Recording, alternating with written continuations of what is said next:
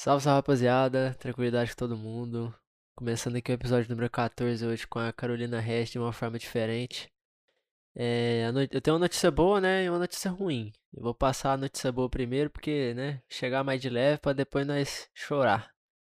Bom, a notícia boa é que o, o nosso outro projeto da marca Tito Company, né, o Street Sounds, o projeto musical que a gente vem anunciando já faz um pouco de tempo na nossa rede social. Para quem não segue, segue lá, arroba tito.company no Instagram.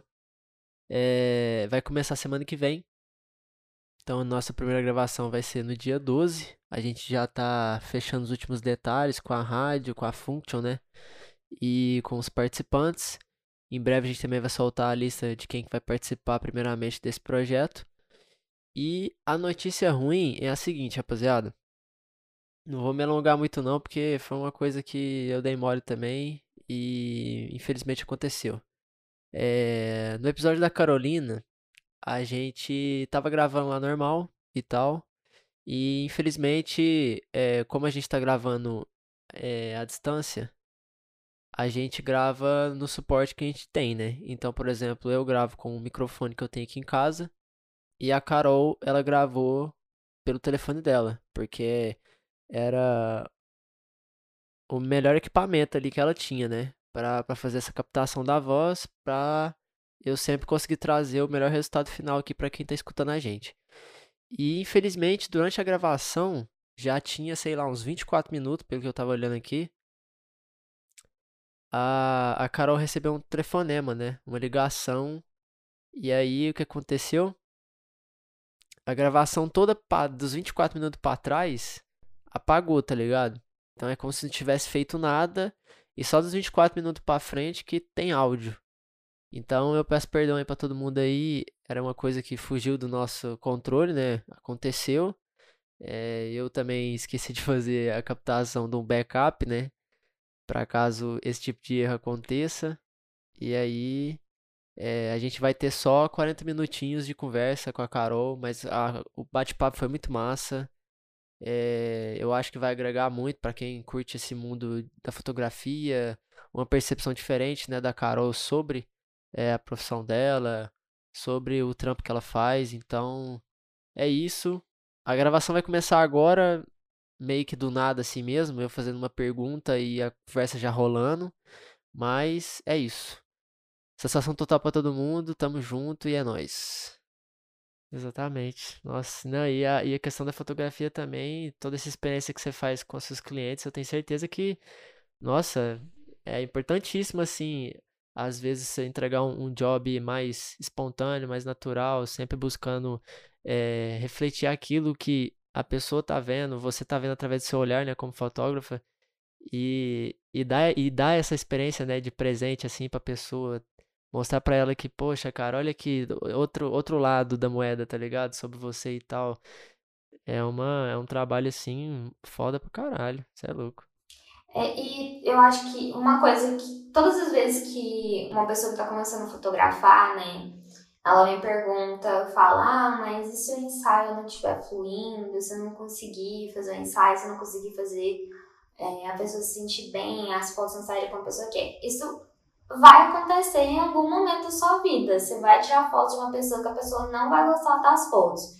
Pode ser por N fatores. E isso realmente acontece com qualquer profissão. Às vezes você tem, sei lá, uma padaria, uma pessoa vai, todo mundo elogia muito seu pão, mas aí uma pessoa vai experimentar seu pão e não gosta dele. E, e as pessoas, elas têm essa pressão é, que elas têm que entregar muito uma coisa perfeita e às vezes simplesmente não flui e que não é culpa sua, sabe? A gente, eu me sentia muito culpada no começo, que eu comecei a fotografar, que às vezes eu não conseguia fazer a pessoa se soltar, que eu não conseguia fazer o ensaio fluir, que eu não conseguia fazer as coisas funcionarem como era na minha cabeça ou como foi em outros ensaios. E a gente também tem que conseguir é, aprender a contornar essa situação, que às vezes simplesmente não vai fluir, que não é culpa sua e nem culpa da pessoa. E que vai de acontecimentos. Às vezes vai dar certo, às vezes não vai dar certo. o foda da gente é que a gente que trabalha com essa questão mais criativa de, de criação mesmo, a gente sempre foca no complementar negativo, né? Tipo, pode ter todo mundo falando várias experiências boas, aí tem uma experiência ruim e a gente foca sempre naquela, tá ligado? Fala, nossa, meu trampo é horrível, nossa. E a gente começa a se julgar bastante. E o, o, importante é a gente tentar focar, tipo assim, ó, beleza, eu tive uma experiência ruim, talvez a minha estética, o jeito que eu trabalho, não agradou a pessoa, mas, pô, velho, faz parte, tá ligado? Sempre, igual você tá falando, sempre vai ter isso, tá ligado? A gente não vai poder agradar todo mundo, talvez. Igual, eu curto muito essa estética, tava vendo sobre Behance né, antes de fazer a entrevista, né, obviamente. e, e, eu vi algumas fotos lá sua que você usa muito, assim, é um tom mais é, bege, né, mais pastel em algumas fotos e tal. E não, não tão saturado, tá ligado? E eu curto muito, tipo, essa estética, sabe? De, tipo, algo mais naturalzão, assim, algo não editado, sabe? Quando o cara pega aquela foto, edita a matiz, edita a saturação, bota o trem lá em cima, dá uma editada forte, assim, no, no, no brutão da, da, do, do arquivo. E eu acho muito massa, mano, porque é algo, assim, muito natural, assim, da, da fotografia. Eu vi uma foto sua que você fez com, eu não sei se era um, um duas irmãs, eram duas minas no, no Parque do Sabiá, que eu falei assim, caramba, velho, muito foda, velho. O jeito que ela editou, que ela coloriu. Eu acho que era quando. Elas não são irmãos, irmãs, não. Eu tenho uma mania, tipo, de chamar pessoas bem aleatórias para fotografar uma com a outra, porque, tipo, elas nem se conhecem. E, e só simplesmente chama e falo, vamos, eu preciso fazer essas fotos, porque eu acho que na minha cabeça o perfil de vocês combina. Nossa, ficou muito foda, cara. Ficou muito massa, mano. Eu gostei bastante, você é louco. Essa... Muito maluco. Sobre... Eu perguntar. Ah, você pode falar. Não, pode falar. Eu ia comentar sobre as minhas edições mesmo. Não, pode comentar, depois eu vou, vou, vou, vou, fazer outra pergunta depois. Então, sobre as minhas edições que você estava comentando, é, no começo da fotografia eu tinha uma edição bem alaranjada mesmo, é, meio marrom, porque eu gostava muito desse efeito envelhecido. E eu usava esse efeito para tudo, tanto para as minhas fotos de evento, quanto para minhas fotos de trabalhos comerciais. E eu acabei tendo uma dificuldade muito grande porque no começo as pessoas não me procuravam pelo meu trabalho, me procuravam porque eu era barata. Então, essa frustração que você até falou sobre a estética, que a pessoa não se agradava à estética, eu tinha muito problema disso no começo, porque a pessoa me procurava muito pro, pelo preço que era barato, não exatamente porque gostava das minhas fotos. Então, tipo assim, tinha gente que eu não entrego foto sem edição, né? Aí tinha gente que virava pra mim e falava assim, ah, você pode colocar outro efeito, não sei o quê. E eu me sentia muito incomodada com aquilo, eu ficava muito triste, eu ficava tipo assim, nossa, a pessoa não, então não gosta, né? Porque eu só uso esse efeito, é um padrão para mim. E quando eu comecei a trabalhar com coisas mais comerciais, é, aquele efeito não era muito bem aceitado, porque quando você trabalha tipo para loja ou fazer lookbook, essas coisas, você não pode alterar muito o tom de pele da pessoa, não pode alterar muito o tom de, das roupas, do ambiente, tudo mais. E aquele efeito alterava tudo, então eu tive que me adaptar. E aí eu comecei a pesquisar sobre o que eu gostava e o que eu me identificava, que aí são os efeitos que eu uso atualmente, que aí eu mudei tudo, sabe? Aí eu fiz vários é, e fui procurando referências, porque eu gosto muito de analógica, só que eu nunca fotografei analógica, eu nunca, é, nunca cheguei a fotografar, é, e só que eu queria que aproximasse disso. E aí eu comecei a mexer nas edições, porque era uma coisa que eu já tinha mais facilidade, aí eu consegui chegar no que eu faço hoje. Nossa, não, e, e quando você vai para um outro ramo da fotografia, né? Sei lá, fotografia de moda, fotografia de alimentos, assim, tem sempre certos.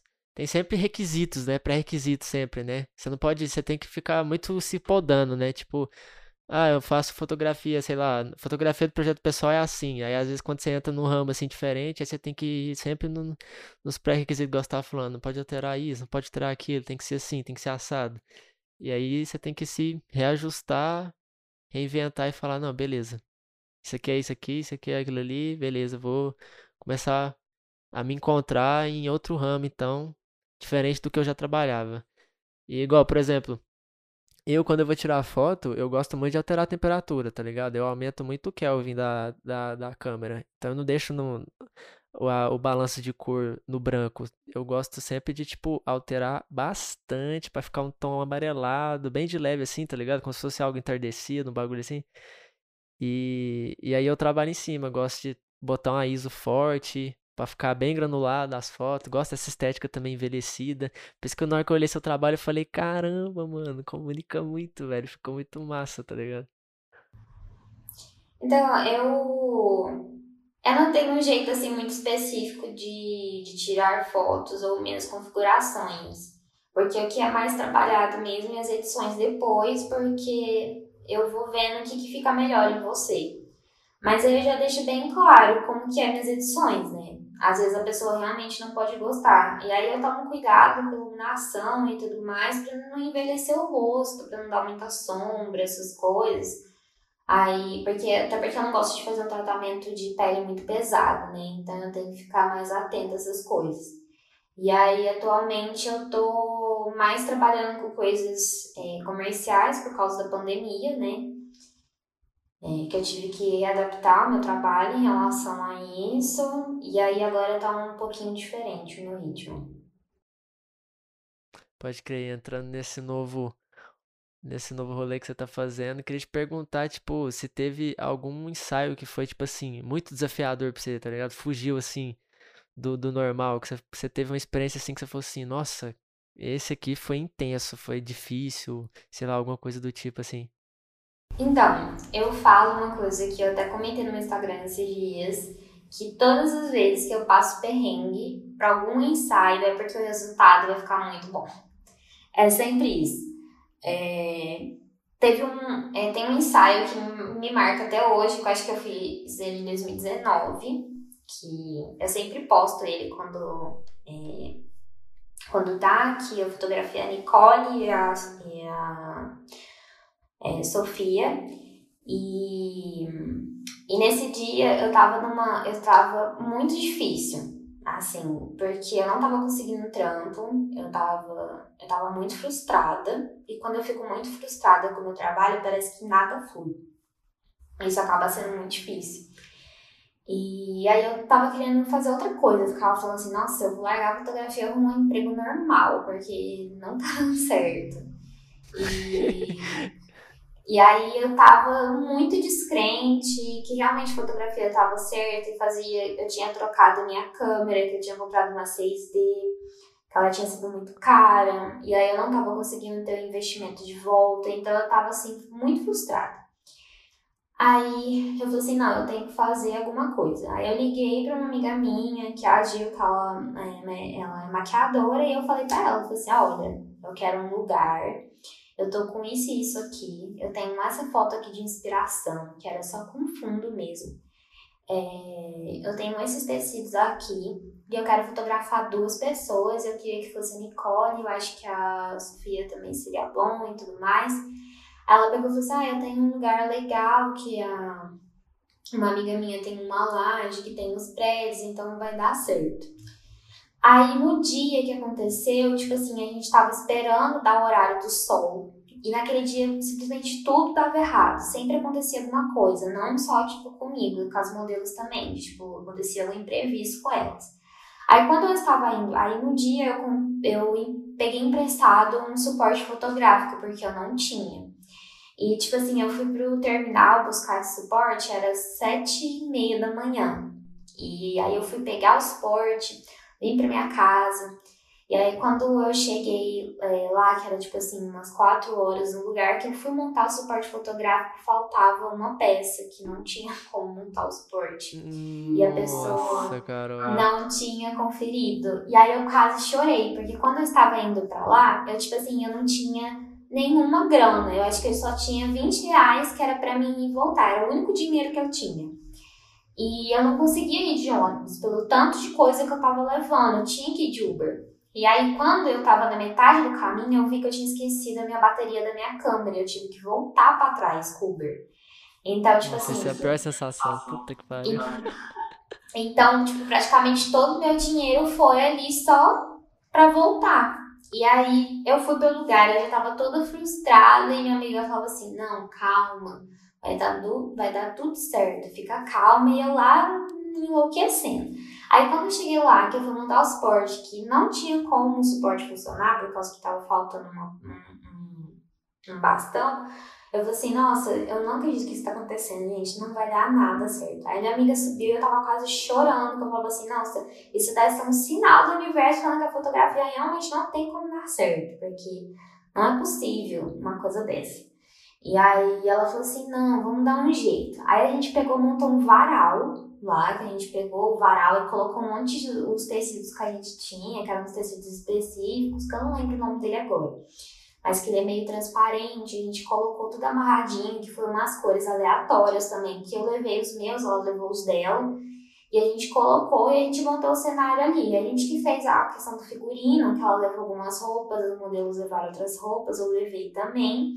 E a gente montou ali, a gente começou a tirar as fotos ali. Aí eu lembro que eu fui atrás de, até de um chapéu de palha para me comprar, porque eu queria muito fazer uma foto com chapéu de palha.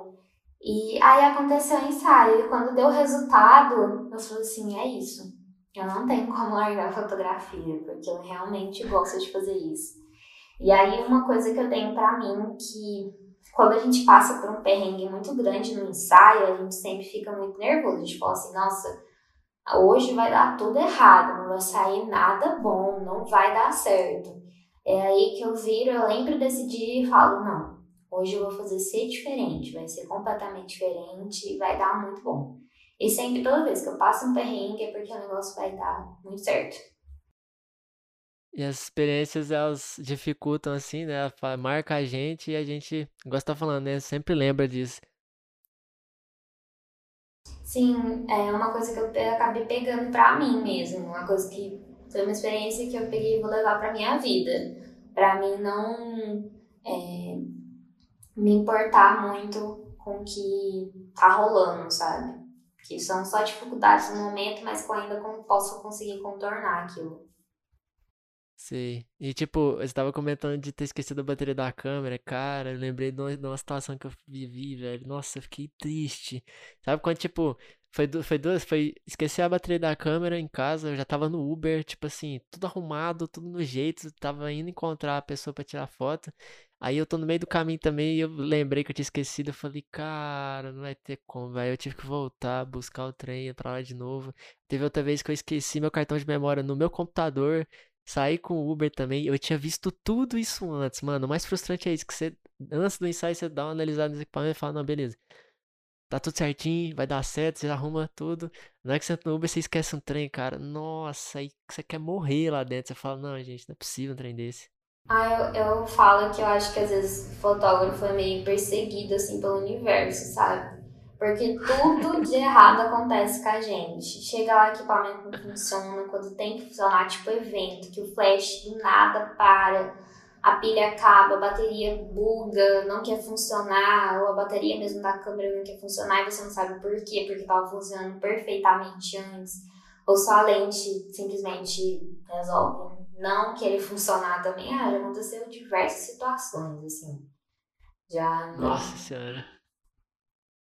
Não, e quando, e quando é coisa muito, igual você tava falando, né, flash, quando é evento muito longo e tal, você precisa tirar muita foto, aí você tá, mano, contando com a sorte ali, tipo, mano, vai dar tempo, eu vou conseguir tirar foto com tudo, aí de repente solta o primeiro pinguinho lá, aí a câmera trava, não dá pra, mais o obturador não, não, não clica mais, aí você, putz, mano.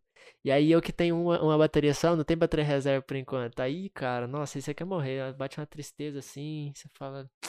É, não era pra ser. Acho que. Tá, é igual você falou. Acho que é um sinal divino, assim, falando, velho, não é, não é pra ser, não vai rolar. Arruma outra coisa, tá ligado? Eu, não, eu tive problemas com a bateria da minha T5, com a 6D eu nunca tive problemas, graças só de eu esquecer mesmo de carregar, tipo, pela correria das coisas, e quando chegar lá, ver que não tava carregada. Eu tipo, meu Deus. Mas no início eu sempre tive. É muito importante você ter colegas né, de profissão. Porque aí você liga, você pede, você, nossa, tem como você emprestar uma bateria? Tem como você emprestar carregador? É, já aconteceu demais. Então eu sempre tento ao máximo apoiar é, as pessoas que eu conheço que trabalham com isso porque realmente imprevistos acontecem, acontecem demais. É. Mudando de assunto rapidão, só pra perguntar agora o inverso, né? Em vez de ser o desafio, eu queria te perguntar, tipo assim, qual que foi o projeto que você mais curtiu fazer? Que você mais se encantou? Se fosse assim, nossa, cara, esse projeto aqui pra mim é o, é o meu mais top, top 1, assim. Se eu pudesse colocar de todos que eu fiz, acho que o Você fala um projeto pessoal ou um trabalho meu mesmo, que eu fui contratada? Acho que, acho que projeto. Um projeto pessoal que eu gostei muito de fazer é, é o Quem Sou Eu. Que eu não dei continuidade a ele, mas eu tenho é, planos para dar continuidade. Eu comecei a mexer com vídeo recentemente, tem um ano, e, e aí eu queria muito fazer um projeto autoral que eu chamasse pessoas que me inspirassem de alguma forma e que eu tenho certeza que inspirasse também as pessoas que é, me acompanhassem, né? Então eu fiz uma lista de pessoas, só que isso foi quando a gente estava na pandemia.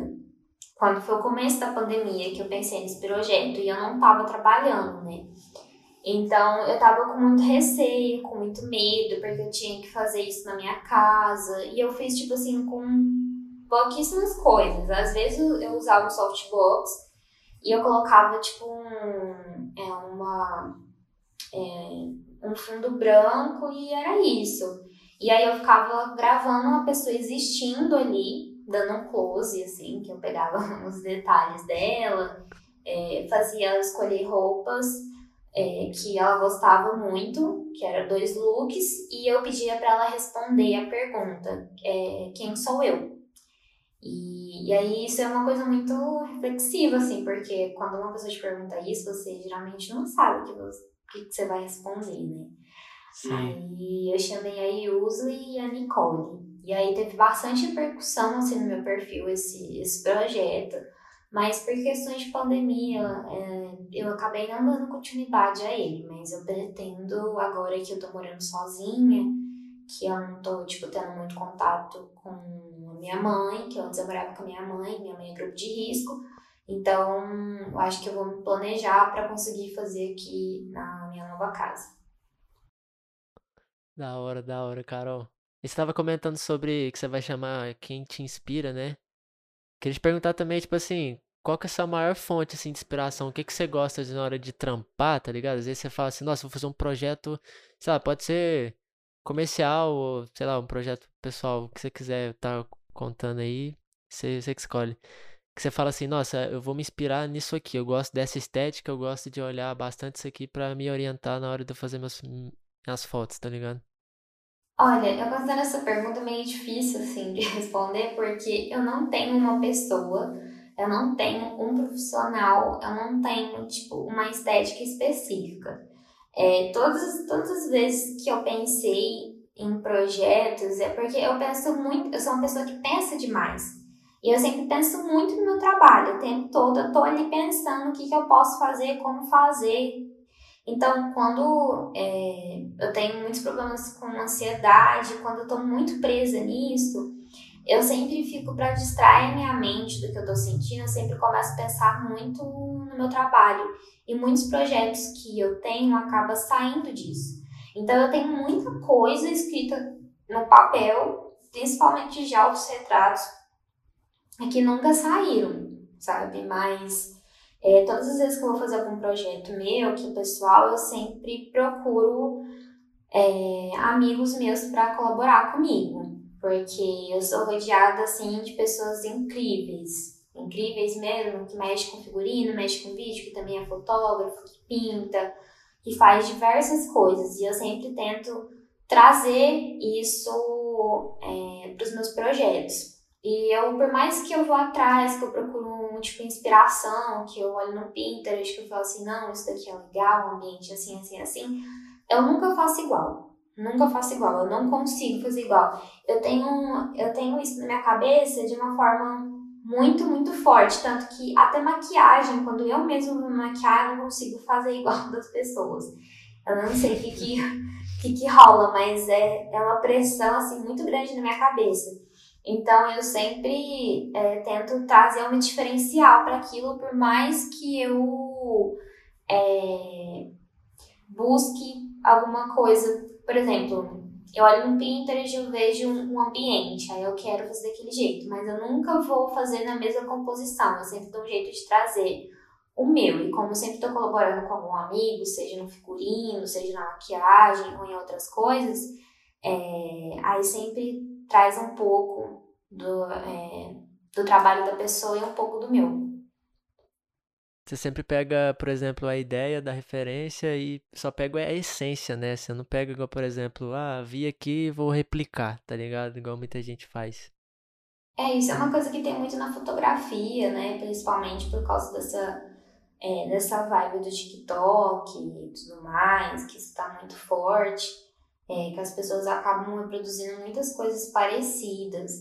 E eu me incomodo muito com isso. Eu não quero, tipo, que o meu trabalho seja igual. Eu sempre procuro um diferencial acima de tudo. E por mais que, por exemplo, eu faça um curso, que eu faça uma edição, que eu aprenda a fazer alguma coisa, eu sempre dou uma fuçada para ver se eu consigo fazer alguma coisa diferente para fazer ser só meu, sabe?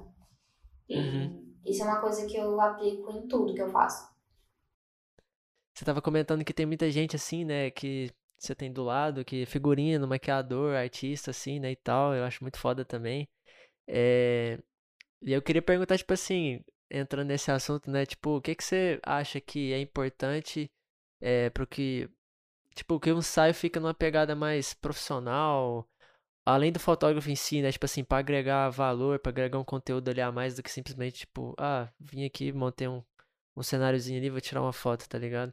Porque é igual, por exemplo, esse, a minha, minha última ensaio de foto que eu fiz foi da junto com o Grilo pra o meu lookbook, né, da, da, das camisetas.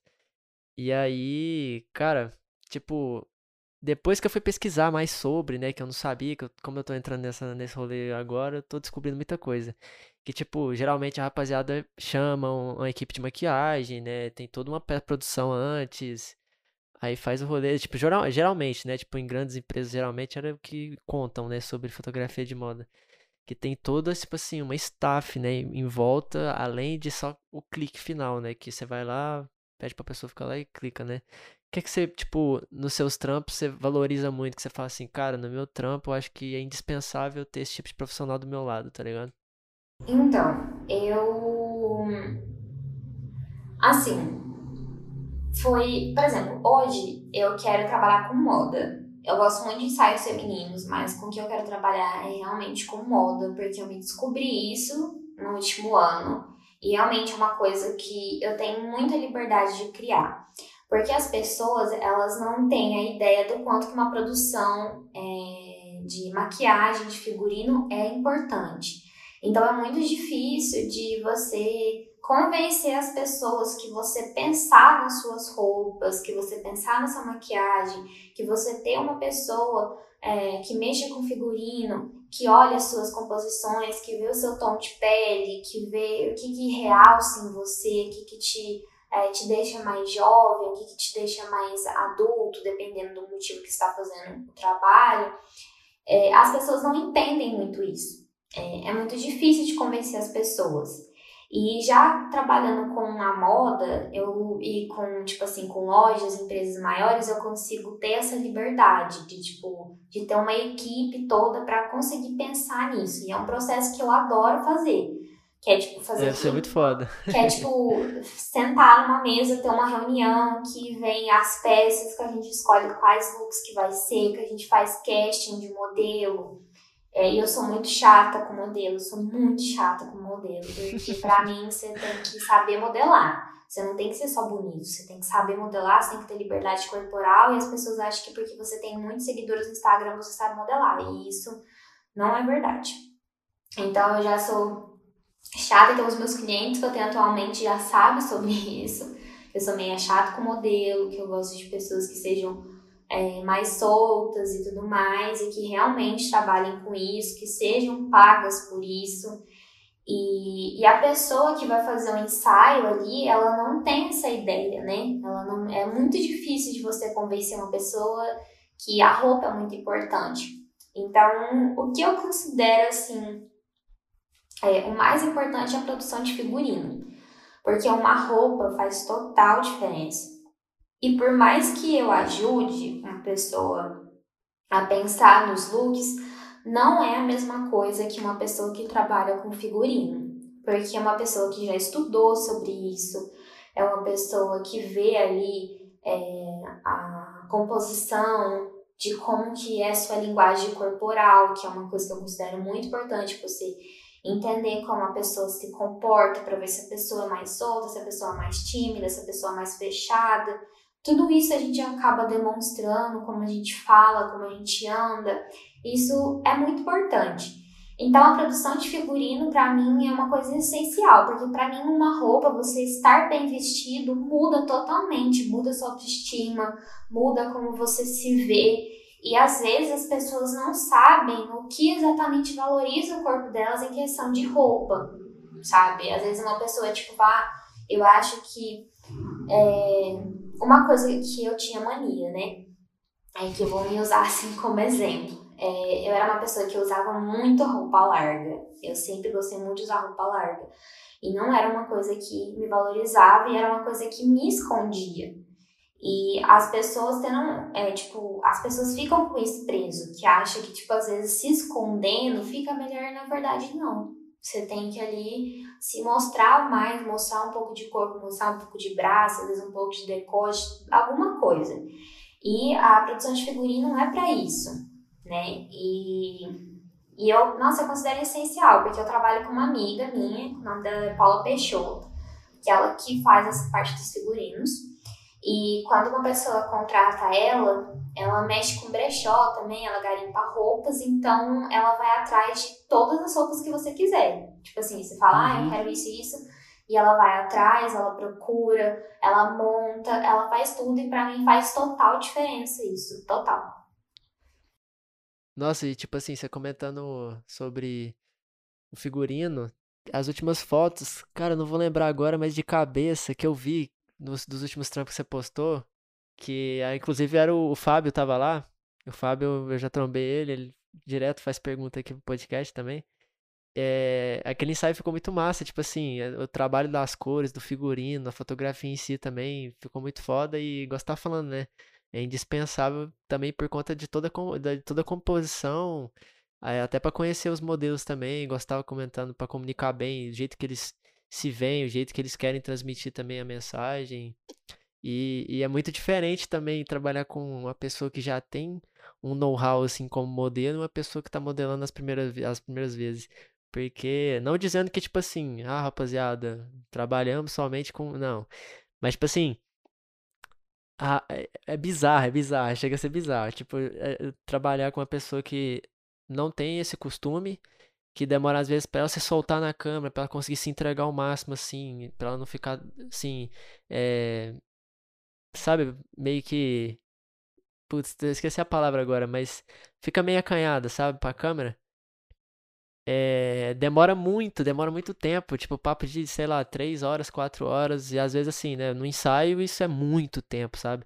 E com o modelo que já tem esse costume, cara, é, é bizarro porque o cara só chega, ele sabe o que fazer, sabe como é que ele quer, quer posar, sabe que ele se sente bem na frente das lentes, tá ligado? E às vezes, tipo, esse trabalho diminui pra, tipo, sei lá, 30 minutos, 45 minutos, e você consegue produzir o conteúdo todo, tá ligado? E é Isso muito... é um fator, assim, muito importante, principalmente para lookbook, para foto, assim, para marcas, porque uma pessoa precisa saber modelar, porque dependendo do trabalho você vai, tipo, fotografar, sei lá, 15 looks, 20 looks. E se a pessoa não sabe, modelar, isso vai demorar demais, isso vai ser cansativo para a pessoa, para a equipe que está trabalhando e para o fotógrafo. Então você tem que saber modelar para você ajudar a vida das pessoas, entende? Para tudo ser mais prático ali e não o fotógrafo ficar o tempo todo te orientando, porque é impossível o fotógrafo não te orientar, não falar tipo, ah, faz isso com a cabeça, faz aquilo, coloca a mão aqui, assim, é impossível mas você precisa ter essa liberdade para você conseguir facilitar a vida de todo mundo. Então, por isso que eu sou muito chata com modelo quando é para trabalho é, para trabalho comercial, porque a pessoa precisa estar ali para fazer as coisas, as coisas serem mais rápidas, porque dependendo do trabalho é muita coisa para fazer e fica muito cansativo. Modelar não é uma coisa fácil, não é uma coisa que você fica ali de boa, é uma coisa que cansa muito, é, mexe muito com o mental, então é, a pessoa precisa estar no mínimo preparada. E você estava comentando sobre o casting, né? Quando, é, quando você vai fazer essa seleção de modelos, o que, que é os critérios mais que você pega, assim? Eu nunca tive essa experiência de ir numa, numa agência de modelo, ver, fazer esse casting todo, né? Como é que é isso tudo, assim, esses processos? Então, é, eu não costumo pegar agências aqui em Uberlândia, porque eu prefiro que pague o cachê inteiro para a pessoa, né? E por hoje eu ter quatro anos aí que eu tô fotografando, então eu conheço muito bem as pessoas, eu conheço quem sabe modelar e tudo mais. Então toda vez que eu vou fazer reunião de preparo para a campanha, eu sempre explico esse critério, é, sempre é, explico por que, que, é importante, por que, que deve ser uma pessoa, porque acontece muito do tipo, ah, eu vou chamar minha irmã, vou chamar uma funcionária ali que é bonita, vou não sei o quê. Isso não rola, isso não funciona. E isso acontece, isso acontece muito mais do que a rapaziada pensa. Uhum. Então, aí eu já procuro entender o que, que o cliente quer, é, o que, que é o trabalho se eu trabalho para lookbook, se é para site, que a pessoa realmente tem que ser um modelo ali mais manequim. É... E eu tenho sorte, assim, em relação aos meus clientes, porque elas se preocupam muito, que são marcas mais de mulheres, né? E elas se preocupam muito, tipo, de não pegar pessoas irreais, sabe? Tipo assim, pegar uma pessoa muito magra. Já aconteceu de uma, uma cliente minha falou assim: olha, Carol, essa pessoa é muito bonita, mas eu, eu não acho que ela é, vai deixar as minhas clientes confortáveis. Eu não sei se minhas clientes vão conseguir se ver nisso. Então, tem, tem hoje tem muito essa preocupação que eu considero muito importante dessa parte. E, então, quando acontece o casting, eu dou é, uma procurada, eu já tenho assim, umas pessoas mais específicas. Então, eu fico sugerindo o que é, que a pessoa está procurando. Aí às vezes a pessoa vai na loja fazer o processo de fitagem, que é tipo experimentar as roupas, ver que, que cai bem. Aí às vezes a gente pode até fazer umas fotos para ver qual que é, fica melhor no tema, que vai ser a campanha, que se vai conseguir demonstrar, tem, todo, tem todas essas partes. E eu gosto muito disso, é a minha parte favorita em relação a mexer com com moda é todo esse processo de pensar. A parte, a parte ali da pré-produção, você fala, né? Uhum. Eu gosto muito dessa parte, muito mesmo. Nossa, deve ser massa demais. Eu fico imaginando só, porque nunca ainda tive a oportunidade, não, mas deve ser louco. Deve ser, assim, muito criterioso, né? Obviamente, porque você tá tendo, sendo contratado para fazer um ensaio em X tempo, trazer X resultado, entendeu? Então, assim, acho que deve ser uma, uma responsa altíssima, né? Mas o trampo ali no final deve ser louco. Até agora eu não tive muitos problemas com trabalhos assim comerciais, sabe? Tipo, de ter problemas assim com modelo e tudo mais, porque eu sempre pensei muito em tudo. Então, eu nunca passei sufoco por enquanto em relação a isso. Mas acredito que em algum momento vai acontecer. Mas é naquelas, né? Se acontecer, lembrar de outras, outras experiências e falar, não, pode crer, vamos fazer o trem acontecer e vai dar certo. Sempre, sempre pensar desse jeito. É... Vou, vou dar uma lida aqui nas perguntas, ô Carol, mas eu acho que a gente já respondeu várias já. Mas eu vou dar uma, uma filtrada aqui, acho que eu já filtrei durante o episódio aqui. E vou ler as que eu acho que a galera perguntou e eu tenha me esquecido, né? Talvez. Tá bom. Dá uma olhada aqui. Ó, é... Michi Botelho perguntou qual foi o ensaio que você mais conseguiu soltar sua criatividade e abusar dessa criação livre e como foi essa experiência? Então, o ensaio que você citou sobre o Parque de Sabiá é um dos meus favoritos. Assim, porque eu tava com muita vontade de fotografar e eu só peguei todas as roupas que elas usaram foram minhas. Eu só peguei minhas roupas, que eu falei assim, não, desse jeito, desse jeito vai ser legal. Aí eu fui lá, pedi para elas colocarem E tava um calor esse dia, mas um calor, tava insuportável. E mesmo assim elas usaram os casacos. Caramba, pelas fotos nem dá pra perceber, porque parece que tá frio na real, tá ligado? Pelo jeito que você editou, coloriu a foto. Elas estão. Elas morreram de, de calor, coitadas. Mas eu falava, não aguenta, é por um bom motivo. É um bom motivo. E aí um dia o parque estava bem cheio, então as pessoas estavam observando bastante.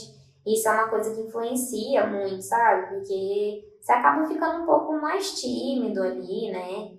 Você, as pessoas te observando. E também a maquiagem fui eu que fiz, tipo, eu tentei fazer algumas coisas que não sou assim a melhor pessoa para isso. E foi uma coisa bem de última hora também, sabe? Aí só algumas peças que elas levaram, mas de resto fui eu, tipo assim, tudo que fiz, que eu, que eu levei, fiz acontecer, assim, de última hora. Da hora, da hora. Tem que fazer, né, rolê. Tu no começo tem que fazer o rolê todo. Aí vai andando os anos, você vai pegando a experiência e vai conseguindo dar uma amenizada no trabalho e focar só no, na foto, né, em si, né? Igual você tá falando que você fazer maquiagem, direção de figurino e tudo mais, então. É isso, muito foda. A, a Paula Peixoto, que você comentou, ela fez três perguntas, mas uma a gente já respondeu. Vou ler as outras duas. Ela perguntou sobre os vídeos que você faz, o que te inspirou e como você começou a fazer filmes e não só fotos. Acho que você já comentou, né? É, eu não comecei, eu só comentei que eu comecei a fazer vídeo, né? Eu não falei assim exatamente o porquê. Mas eu comecei a fazer vídeo por exigência do mercado mesmo porque muitas pessoas ficavam é, me procurando e é uma coisa meio escassa, né? Aqui em Uberlândia. Então eu comecei a trabalhar com o Felipe Viana no estúdio e a gente começou a pegar muito trabalho de vídeo. E, e aí foi lá que eu comecei a mexer, que eu comecei a editar, que eu comecei a gravar, porque antes eu era bem leiga, era uma coisa que eu relutava muito de fazer. Só que sempre quando eu ia fechar a campanha, que ia fechar algum tipo de trabalho, sempre perguntavam se eu fazia vídeo e tudo mais. E é uma coisa muito complicada de editar, né? É uma coisa que demanda muito tempo, é, muito detalhe. E, e eu sou muito detalhista, sou muito perfeccionista, então eu sofro muito editando vídeo, porque tudo para mim tem que estar muito bem organizado, se eu não consigo visualizar as coisas direito. E, e aí eu acabei fazendo uma exigência do mercado. Só que eu sempre tive em mente que eu queria fazer fashion filme e que os meus vídeos seriam bem comerciais, que é o que eu foco bastante atualmente. É uma coisa que eu nem costumo muito postar no meu perfil, mas eu tô tentando começar a postar agora, porque eu tô mais confiante, assim, porque antes eu ficava muito incomodada, porque eu entregava o vídeo e achava que tava bom. Aí eu ficava vendo ele, ficava achando mil defeitos. Eu ficava dando sur surtos. Mas agora eu tô melhorando um pouco com isso. Não, e o Viana também, você tá em boas mãos. Nossa, ele manda um trampo brabíssimo. O Tony também, não sei se você conhece o Tony. Ele é meu melhor amigo, gente. Nossa, o Tony é sensacional, velho. O, o Tony foi um dos caras que eu tirei foto, Carol, e eu pirei com ele, velho. Eu falei, gente, o cara é simplesmente fantástico, tá ligado? Nossa, é porque eu chamo ele de Lucas, né? Mas o, o Tony, como vocês conhecem, ele é maravilhoso em tudo que ele faz. Ele também é uma das minhas inspirações, assim, em relação ao meu trabalho. Ele e o Viana. O Viana foi... Aí já posso responder uma pessoa que me inspirou. Porque o Viana, ele foi um dos principais pessoas que me incentivaram pro meio fotográfico. Porque ele foi tirar fotos pra minha escola quando eu tinha tipo uns 17 anos, 16, 17 mais ou menos. E aí eu né, fui lá falar com ele e falou assim, oi, tudo bem? Eu também tiro fotos, bem daquele jeito. aí eu mostrei fotos da minha câmera pra ele e ele tipo assim, ah, legal, bonito. E, e aí depois eu comecei a trabalhar com isso, aí encontrei ele nos rolês que ele lembrou de mim e tal, e a gente acabou virando amigo mas eu admiro muitíssimo os dois. Eu sou suspeita para falar em relação ao Tony, né? Porque a gente é muito amigo, mas ele manda muito, muito bem. Nossa, o Tony é o piro nas edições dele de vídeo que ele faz, isso é louco, é muito referência. É, a Paula fez outra pergunta aqui também, mas ela fala sobre o seu estilo de edição, né? Como é que você decide ele? E por mais que suas fotos tenham um padrão, você combina com clientes antes sobre isso? Não. É, felizmente, eu tenho muita liberdade criativa com os meus clientes atuais em relação a isso, principalmente meus trabalhos comerciais. É, às vezes algum pede tipo para mim mudar alguma coisa, mas de resto eles só falam para mim fazer do jeito que eu quero, que eles confiam no meu trabalho, porque eu meio que consegui estabelecer, né, essa minha marca assim de edição. Então as pessoas já me procuram querendo ela, né? Então eu já não tenho mais essa dificuldade assim de tipo de combinar que efeito que faz, tudo mais. Nossa, e assim, você tava comentando no início lá, né, que às vezes a rapaziada te é, contratava por conta do preço e não por conta do seu trampo, né? E hoje em dia você ser contratada por conta das, do seu perfil, né, de edição, né? Isso deve ter, isso deve ser muito massa, né? Você para pra olhar e falar assim, nu, olha como as coisas mudaram, né? Deve ser muito bom. Nossa, isso foi uma coisa que começou a mudar, tipo, do ano passado pra cá, sabe? Que eu comecei a estabilizar realmente o meu nome e eu consegui ter clientes, assim, é, que eu consegui ser é, melhor paga e tudo mais. E, e agora que eu tô experimentando isso, tipo, das pessoas confiarem 100% no meu trabalho, é uma coisa nova. Mas eu acho que eu estou me dando bem. Massa. Ó, a Babi Olives, deve ser Oliveira, ela perguntou: Como você lida com a síndrome do impostor? Quando ela ataca, claro, te admira eternamente, princesa. Linda demais. Então, esse do impostor é, me derruba hum, quase toda semana. E principalmente agora nessa rotina que eu tô tendo de morar sozinha, que eu tô trabalhando praticamente todos os dias da semana. Eu tive até que contratar assistente, porque eu não tava dando conta de fazer tudo sozinha, que eu tava ficando louca. E, e também a questão de pandemia, né? porque você não trabalha normalmente. É uma coisa que fica te sobrecarregando muito. E eu sou uma pessoa que eu me cobro o tempo todo. Então, se eu não consigo, às vezes, entregar as coisas no prazo certo, se eu não consigo fazer as coisas como é na minha cabeça, eu fico me culpando demais, eu fico me incomodando muito, eu fico é, sempre falando assim: nossa, eu não vou dar conta, eu tô errada, eu fico. É, tipo assim, é uma coisa muito difícil. E como eu estou lidando com isso, eu estou fazendo terapia. estou fazendo terapia, como eu estou tentando lidar com isso. E essa síndrome de impostor pega muita gente que é artista, né? No geral. Sim. A gente fica o tempo todo achando que o que a gente faz é, é ruim, a gente nunca vai conseguir dinheiro, a gente nunca vai conseguir fazer as coisas. E a gente tem que persistir muito nisso, a gente tem que acreditar, porque realmente, é, se a gente não acreditar no que a gente faz, a gente não gosta daquilo que a gente está fazendo.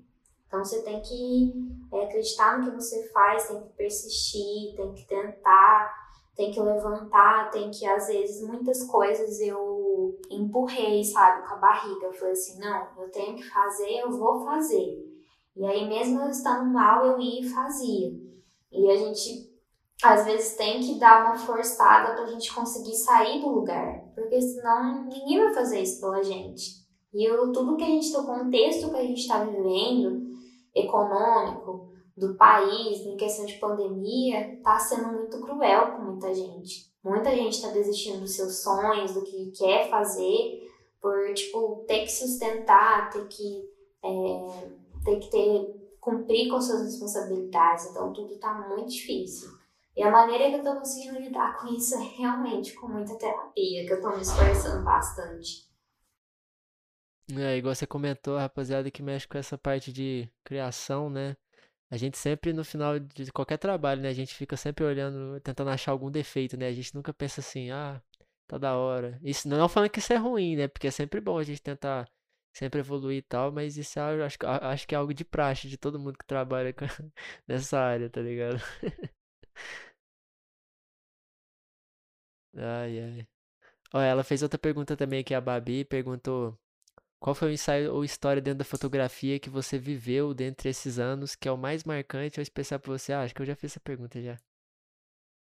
É, é, acho que aquele ensaio lá mesmo, que eu te falei, do, que eu consegui ter um significado diferente é, quando eu passasse por um perrengue no ensaio. Eu acho que isso é uma coisa muito importante para mim, que eu consegui transformar.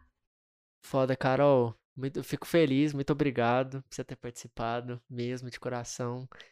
Queria agradecer aí mais uma vez e também deixar é, esse finalzinho agora do podcast. Se você quiser falar qualquer coisa, algum recado pra rapaziada, algum, sei lá, qualquer coisinha que você quiser falar aí, seu espaço, esse espaço é seu aí. Ah, então, eu quero agradecer os meus amigos, principalmente, porque eles são a minha maior fonte de inspiração e de persistência, porque muitas vezes falta fé em mim, mas não falta fé neles no que eu faço. E isso é muito importante para você ter pessoas que te apoiem. E pessoas que te apoiem, não pessoas que querem sugar você, que querem tirar aquilo que você tem para oferecer. E toda vez que você trabalha com algum tipo de, de parte visual, seja vídeo, fotografia, sempre tem pessoas ali querendo tirar algum tipo de proveito, nem sempre soma para você. E às vezes você se sente culpado por não dar abertura, por você ficar dando abertura, e ter pessoas que te apoiem, te incentivam, é muito importante, muito mesmo, principalmente nos momentos difíceis.